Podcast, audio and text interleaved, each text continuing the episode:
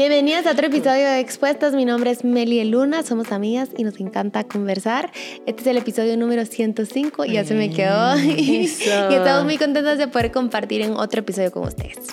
Hola, mi nombre es Madis, qué gusto estar con ustedes y compartir una platicadita más aquí en Expuestas. Y yo soy Maya Alonso, muchas gracias por estar a, esta eh, estar siempre en esta cita de los jueves, a, a, esta hora, pero también a toda la comunidad de Patreon que nos apoyan en este podcast. Gracias. Si tú quieres ser parte de esta comunidad y participar con nosotros en Zooms y otras actividades que vendrán pronto, ingresa a patreon.com diagonal expuestas.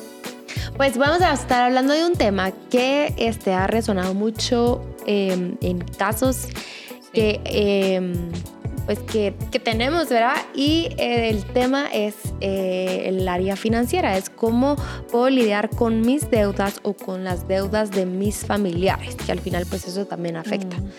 ¿verdad? Eh, sí, qué eso, vamos. Sí. Bueno, eh, como hablamos de todo en expuestas, ¿Sí? la verdad es que la esclavitud moderna, las deudas, uh -huh. esta, esta manera de, de, adquirir muchas veces a través de compromiso o, eventos que pasan en la vida, una emergencia, una pérdida, un hospital, una injusticia incluso, pero que no nos dejan ni siquiera en números negros, nos dejan números rojísimos, ¿verdad? Y es algo que puede pasar, que nos puede pasar a nosotros de manera individual o a nuestra familia también. Y de alguna otra manera nos puede nosotros, nos podría a nosotros tocar solventar la deuda, por ejemplo, de mi mamá, la deuda de mi abuelito, la deuda de, sí, de, mi papá o, o, las personales. ¿Y qué implica esto? ¿Qué podemos hacer? ¿Qué les podemos contar nosotros? Porque eh, cada el fin de semana compartíamos con Meli con, con algunas personas. Que eh, Maya te mandaron muchos saludos. Y ah, ya sé. Toto. Saludos a Toto Nicapán ajá y dicen y Maya que brilla por su ausencia ay yo ni sabía. Pero este un saludo un saludo y qué bueno que pudieron disfrutar a Madis sí, y a Meli. sí te extrañamos también. Ah, sí. Pues este hablábamos de un tema y al final del tema Dios puso este versículo en mi corazón. No me recuerdo qué, sal, qué, qué salmo es, pero habla que Sión estaba en cautividad. Creo que lo tengo aquí porque se lo mandé a Nando. Y dice esta versión, cuando Dios haga volver la cautividad de Sión, seremos como los que sueñan. Entonces nuestra boca se llenará de risa y nuestra lengua de alabanza, y las otras naciones dirán, grandes cosas ha hecho Jehová con estos, grandes cosas ha hecho Jehová con nosotros, estaremos alegres. La verdad, es que muchas veces la deuda es una cautividad, es un uh -huh. cautiverio, es una esclavitud y provoca todo esto que esta cita dice. No podemos soñar, ¿verdad? Podríamos sentirnos limitados, uh -huh. cortados, sin capacidad de soñar. En lugar de que nuestra boca esté llena de risa, tal vez está llena de angustia, de quejas, de desesperación. Y en lugar de alabanza puede haber una desesperación profunda. Y contrario a que otros digan, grandes cosas ha hecho Jehová con estos, alguien podría estar diciendo, híjoles, a qué les tocó bien duro, ¿verdad? Uh -huh. Y la idea es que eh, los buenos hábitos administrativos, la buena administración, las buenas decisiones y la fe en que Dios puede intervenir nos lleven a lo contrario que, que estemos viviendo, pero sí es algo que pasa y tal vez a veces, eh, especialmente a los adultos solteros, alguien que dice, tengo mis 30, mis 32, mis 34 y a esta edad que yo quería tal cosa, adquirir tal cosa, me tocó simplemente ponerme en la espalda a mi mamá, a mi abuelo, a mi familia. Uh -huh pues están bien las emergencias, todos podríamos pasar alguna prisa económica, pero una cosa es una prisa y otra cosa es vivir en este estado mm. constantemente. Sí, bueno, eh, yo me recuerdo que en un curso de finanzas, eh, la persona que lo dio empezó distinguiendo la deuda mala de la deuda buena. Yeah. Y él dijo que la única deuda buena era aquella en la que tú tenías certeza de poder responder. ¿Verdad? O sea, eh, puedo comprometerme a esta deuda que implica tantos quetzales o dólares o pesos eh, al mes porque puedo, o sea, sí tengo esta capacidad de respuesta para, o porque es una inversión y estoy dispuesto a, ta, ta, ta, pero que de lo contrario no existía ninguna deuda buena, solo aquella en la que tú sí te considerabas capaz de responder eh, financieramente. Eh, lo que decía Madis de nuestras habilidades administrativas, de nuestra responsabilidad, es la parte humana. Sin embargo, yo creo que cuando hablamos de dinero, cuando hablamos de conceptos como la prosperidad, cuando hablamos de bendición, estamos hablando de una parte puramente espiritual. Y me recuerdo este principio tan maravilloso que me enseñaron de chiquita, mayordomía.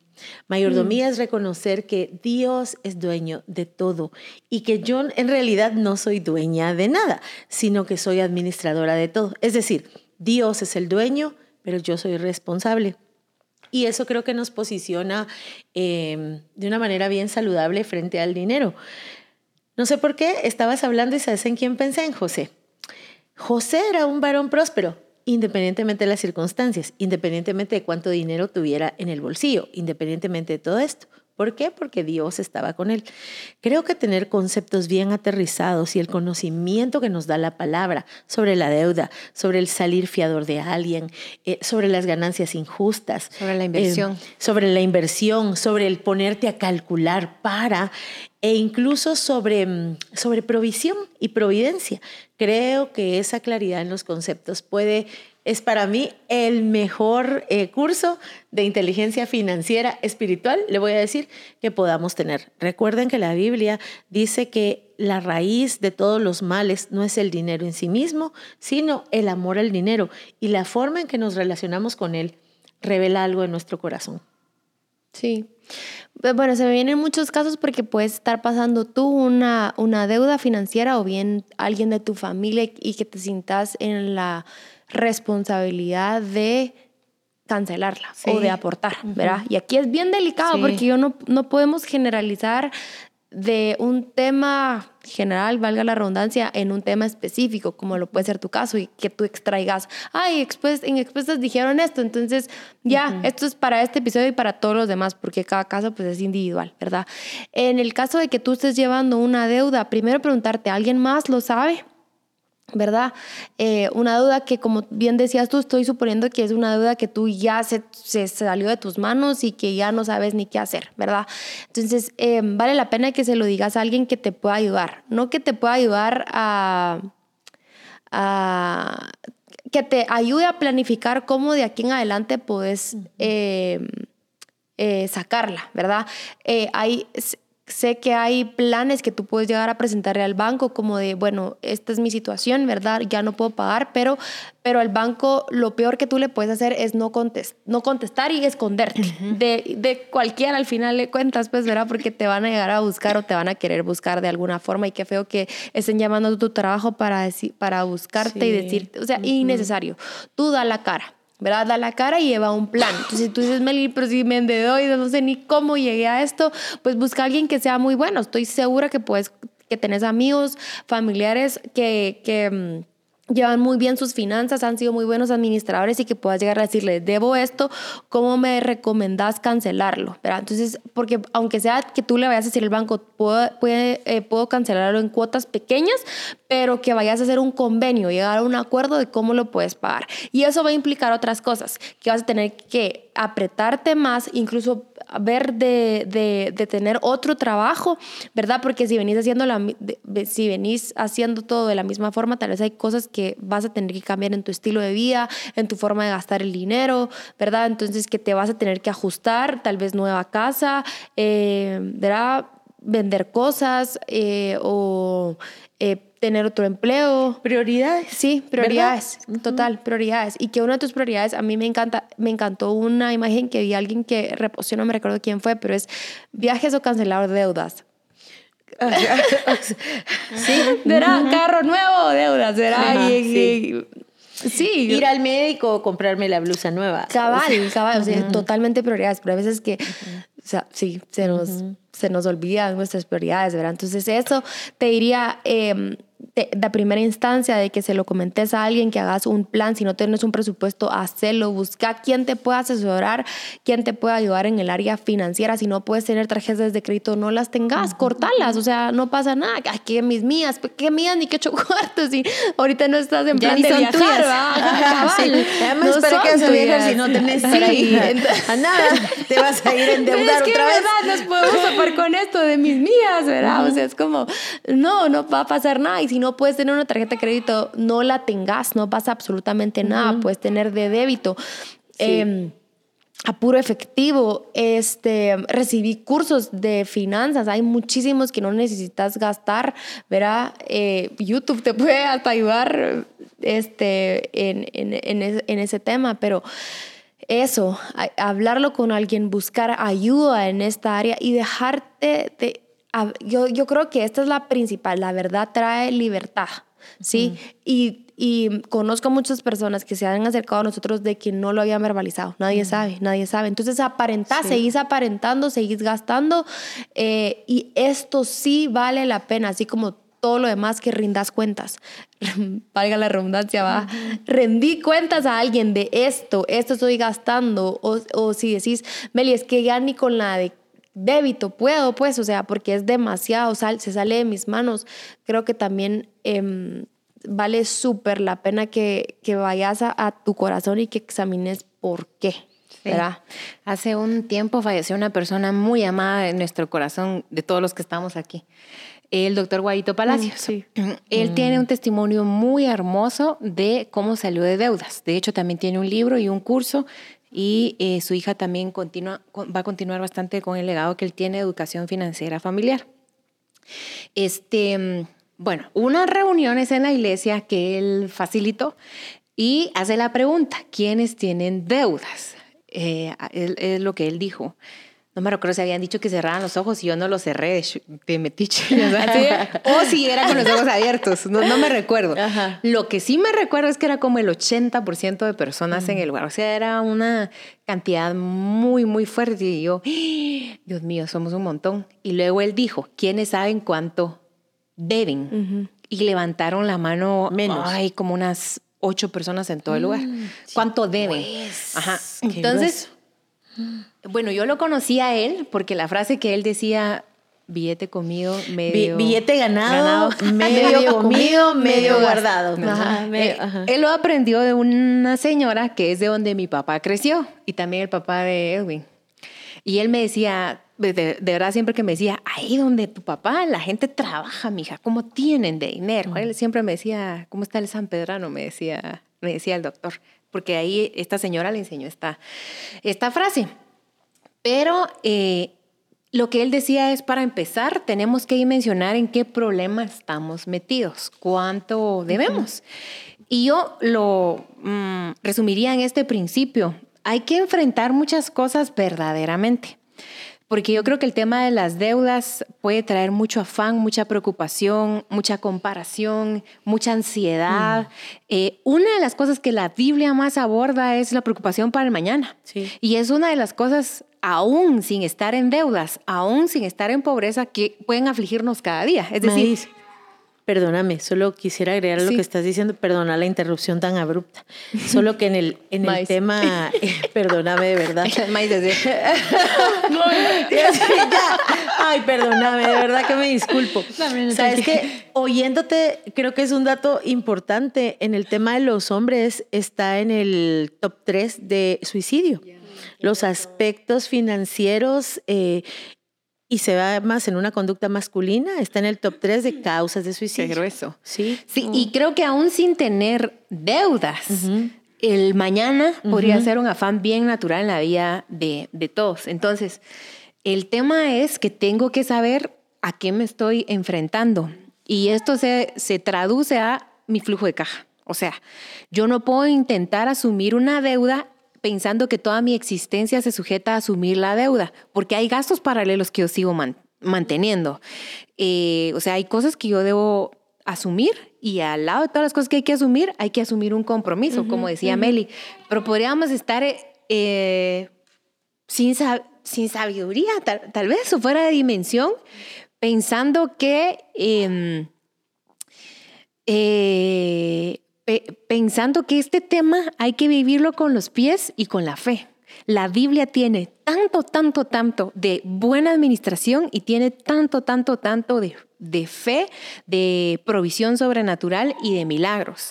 Entonces yo creo que uno tiene que vivir con las dos cosas al 100%. no es que uno tiene que decir, a ver, con buena administración al 60 y donde falle Dios me rescata en mi 40, ¿verdad? No, es así, o sea, es el 100% de mi responsabilidad, de mi buena administración y, de mis buenas decisiones y el 100% de mi fe, de mi compromiso con Dios, de mi atención a mis principios espirituales como el diezmo, la primicia, eh, las ofrendas, la ayuda a las viudas y a los, a los huérfanos, por mencionar algunas.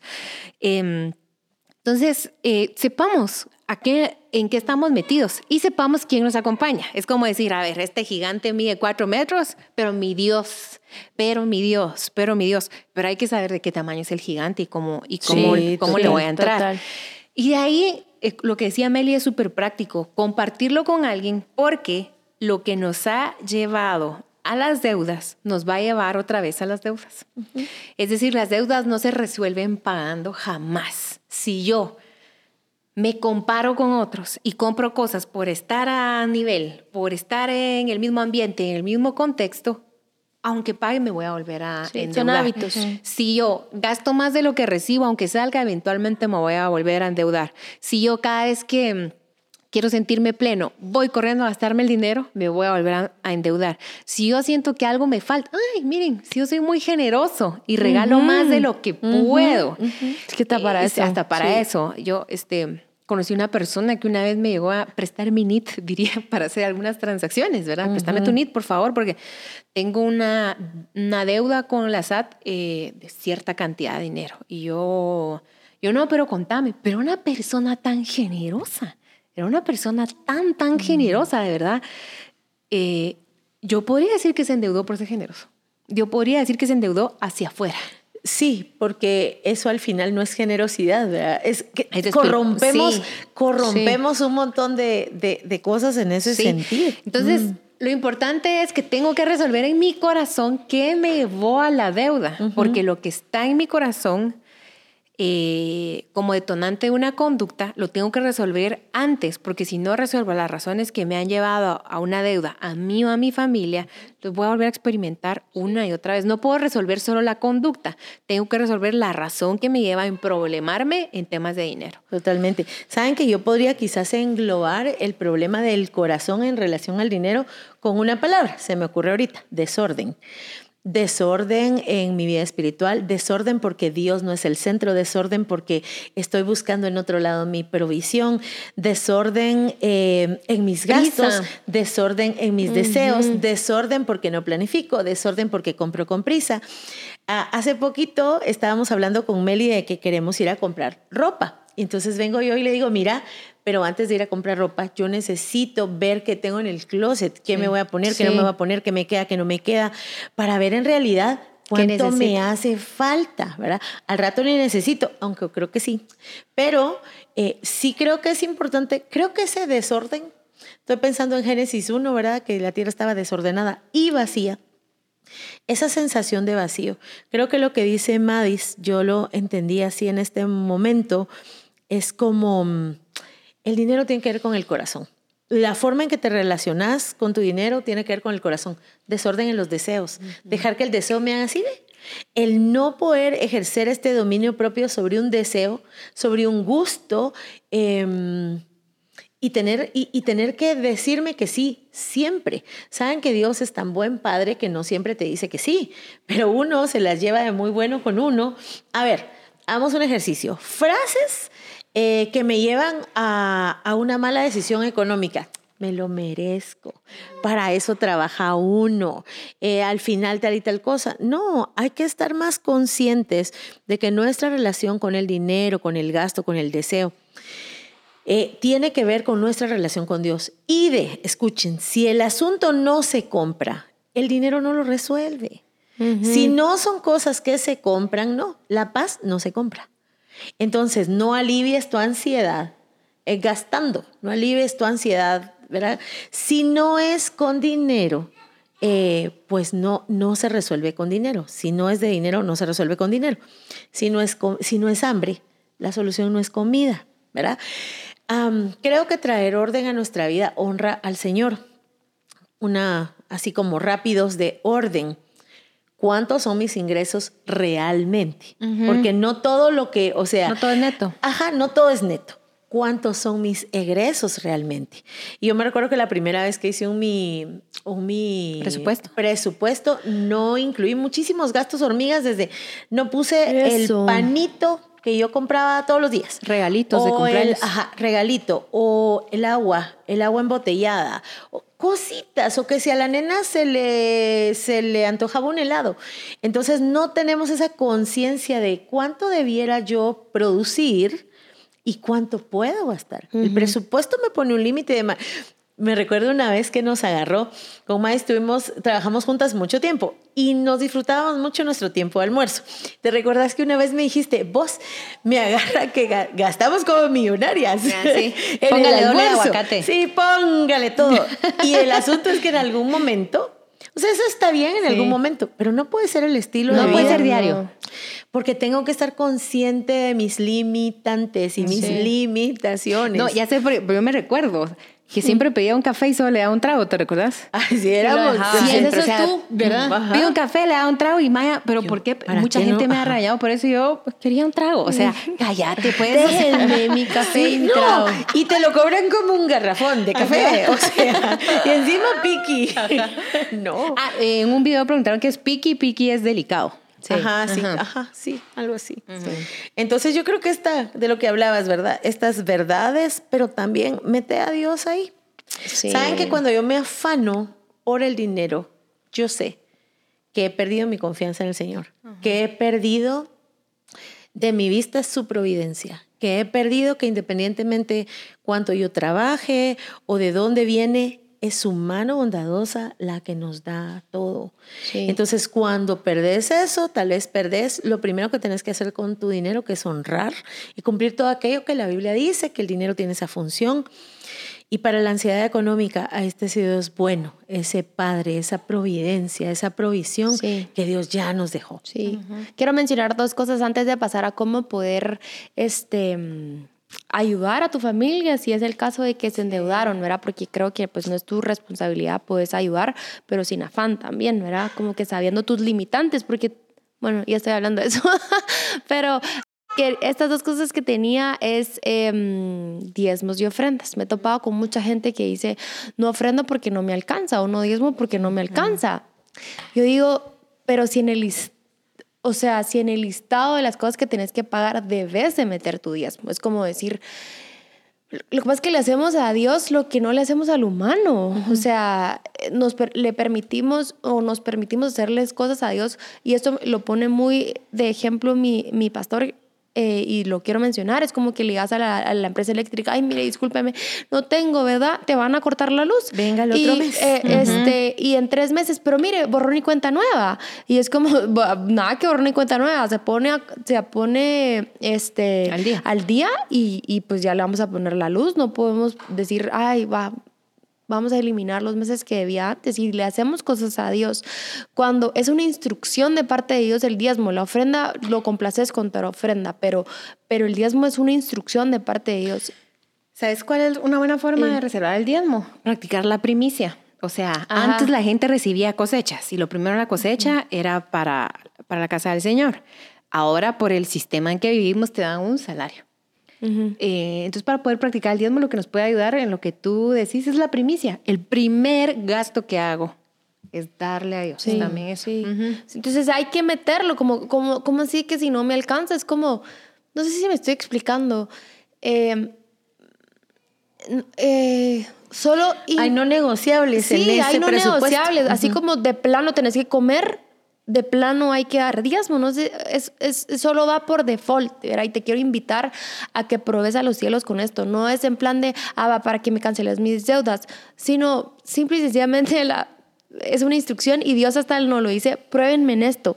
Yo te digo, probalo, sí, probalo. O sea, tal vez incluso pueden haber, eh, creo mucho en, el, en, en esto, y, y, pueden haber cosas trabadas en, tus áreas, en tu área financiera y puede ser a raíz de eso. O sea, dejé de diezmar hace rato. Yo les quiero contar algo que me pasó con lo que decís de los principios espirituales. Es que estábamos en nuestro discipulado con Pere, ¿verdad? En un Zoom y agarramos el libro de Santiago Eh, y en un versículo de las vidas yo que eso, que ayudarles, que no sé qué, que tarará, en el nombre de Jesús, amén, y cierro la compu.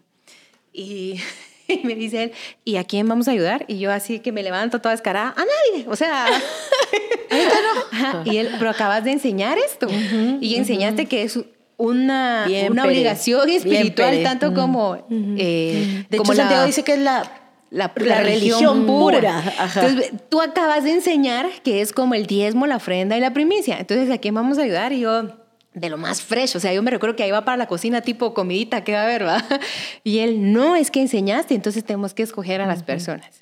Y bueno, él escogió a sus personas, tarará, y pasó el tiempo, yo no había escogido a nadie, hasta que en enero me, me dijo, mira, no puede empezar este año si tú no escoges a, a alguien. Y la historia. ¿Por qué les cuento esto? Porque los principios espirituales no los podemos tomar tan al capricho, ¿verdad? Tan, este, media vez, ya hay una revelación en nosotros. La única que respuesta que tenemos delante de Dios es, es obedecerla. Entonces, tal vez el diezmo lo has escuchado mil veces, tal vez ya tienes la revelación del diezmo, la revelación de la ofrenda, pero, ay, no lo has querido hacer. Donde hay revelación, tiene que haber práctica. Sí, mm. total. Saben que si vemos al pueblo de Israel, ellos daban más del diezmo. Si hacemos ya cuentas, era, daban como un 23%, si no estoy mal, o un poquito más. Más el año de descansar la tierra. No, es que Dios los instruía en todo. Hasta les enseñó a la vida no es solo para trabajar. Y lo que ganas no es solo para ti si vemos, ¿verdad? En todas esas instrucciones van esos, esas perlas, esos principios financieros em, que son atemporales. Eh, luego veo a la iglesia primitiva y, eh, en el Nuevo Testamento que no hablaban necesariamente de diezmos, sino que esos eran más extremos. Es que todo, lo tenían en común. Yo te voy a decir algo. Em, ese es el reto y esa es la realidad de nuestra vida en Cristo. Dios es el dueño. Dios es el dueño. Y creo que si este principio es el que domina, eh, pues no vas a estar viendo eh, que te doy, que no te doy, porque reconoces quién es el dueño. Y un aspecto cultural bien interesante, independientemente de quién haya sido el Dios. Si alguien reconocía una divinidad, había ofrenda. Siempre, en todos los pueblos. ¿Cómo va a ser que nosotros, eh, verdad, cuestionemos eso? Yo te invito a reconocer que Dios es el dueño de todo y que, y que Él es el dueño. Que Él es el dueño y eso como que neutraliza un montón de dudas que vienen a nosotros. Y eso es una gran tentación porque incluso Jesús lo decía, no pueden servir a dos, a dos no pueden tener dos amos o amigo a las riquezas. Porque va a ser nuestra mayor tentación si no hubiera puesto amigo a la comida, sino va a ser nuestra mayor tentación todo el tiempo, es poner a el dinero por encima de Dios, poner nuestros recursos por encima de Dios. Y tú le decís, en el momento que tú reconoces eh, quién es Dios para ti, también reconoces y ubicas los recursos que están por debajo de Dios, no por encima de Dios. Y, van, y todos los días vamos a estar tentados a hacer esto. Eh, los recursos de Dios o el dinero y Dios, el dinero y Dios. Y es todo lo contrario. Entonces, es decirle, dinero, tú te sometes, ¿verdad? Y, y, mi pastor lo enseña tanto y por eso es que lo critican mucho, pero, pero es, es, eh, que habla prosperidad, pues habla prosperidad y son principios bíblicos, ¿verdad? Entonces, eh, el, yo sí creo y creemos que el, los recursos nos tienen que seguir a nosotras, no el dinero, no nosotros seguir al dinero. De lo que, decís, perdón. Muchas personas interpretan este versículo al revés, diciendo, como Jesús dijo, ¿a quién quieren servir? ¿A Dios o a las riquezas? lo que interpretan es no hagan riquezas. Y lo que Jesús está diciendo es, no todas tus riquezas le sirven a Dios. No está diciendo no hagan riquezas. o sea, no, no es eso lo que, lo que él dijo, sino mis riquezas se, se someten al señorío de Dios. Entonces, yo creo que también podría ponerme modo expuestas en este sentido.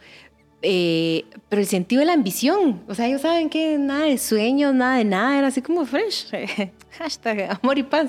No me sentía como una mujer ambiciosa, de verdad que hasta ahora se ha despertado en mí. Ni soñadora, digamos. ahí voy a compartir unos proyectos que se están cocinando, pero les van a gustar mucho. Mm. Pero es parte de esta eh, cosa que me tuve que forzar yo de, ay Dios mío, o sea, siempre he dicho no soy ambiciosa con orgullo, tipo, no soy ambiciosa. Cuando Dios me corrigió de, no es esa la forma en que quiero que lo digas, quiero que lo digas con vergüenza. Yo, no quiero.